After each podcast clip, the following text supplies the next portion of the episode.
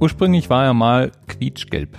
Und laut Fortune ist er einer der wichtigsten Erfindungen des 20. Jahrhunderts in einer Reihe mit dem Kühlschrank, der Boeing 707 und der CD. Die Rede ist vom Post-it. Jenen kleinen farbigen Zettelchen, die wir alle wahrscheinlich schon mal verwendet haben, um uns an irgendetwas erinnern zu lassen. Die wichtigste Eigenschaft vom Post-it ist, dass es klebt, und zwar zuverlässig, aber doch irgendwie auch nicht klebt. Das heißt, der Kleber bleibt nur am Post-it und nicht an dem Objekt, auf das man das Post-it geklebt hat. Und die Entwicklung des Post-its war mehr oder weniger ein Unfall. Die Firma 3M hatte nämlich ihren Mitarbeiter Spencer Silver 1968 damit beauftragt, eine Art Superkleber zu produzieren. Der sollte stärker als alle bekannten Klebstoffe werden. Ja, man mag es kaum glauben, das war die Geburtsstunde des Klebers, der auf den Post-its oben als Streifen aufgebracht ist. Ein Superkleber ist es ja wohl nicht gerade geworden. Und darum ist Spencer Silver auch eigentlich gar nicht der Held dieser Geschichte. Der Held dieser Geschichte ist ein Mann namens Art Fry. Der war auch 3M-Mitarbeiter und als Mitglied eines Kirchenchors ärgerte er sich immer darüber, dass die Lesezeichen aus den Notenheften rausfielen, wenn sie aufrecht gehalten wurden. Und Art erinnerte sich dann eben an Spencers Entwicklung. Der Superkleber, in Anführungsstrichen, war zwischendurch mal an einer Art Pinwand verprobt worden, die allerdings niemand gekauft hat. Ich kann mir das auch gut vorstellen, weil ich würde ja ungern irgendwo eine klebrige Wand haben wollen, an die ich Zeug ranklebe. Ja, jedenfalls, Art nahm sich der Sache an und experimentierte mit Notizzetteln, die an einer Seite eben einen Streifen mit Kleber hatten.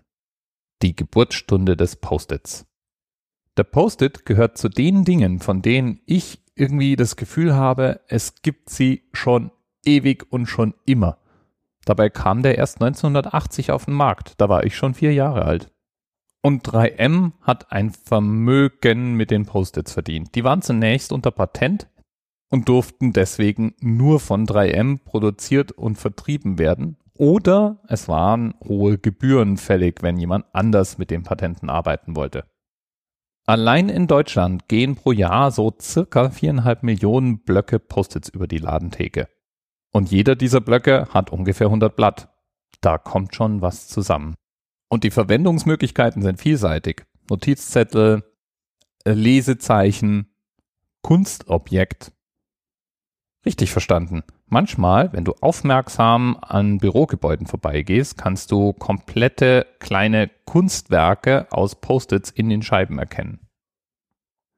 Der Original-Post-it-Zettel hatte auch eine genormte Größe. Der war nämlich genau quadratisch. 76 mal 76 Millimeter hatte der zu messen.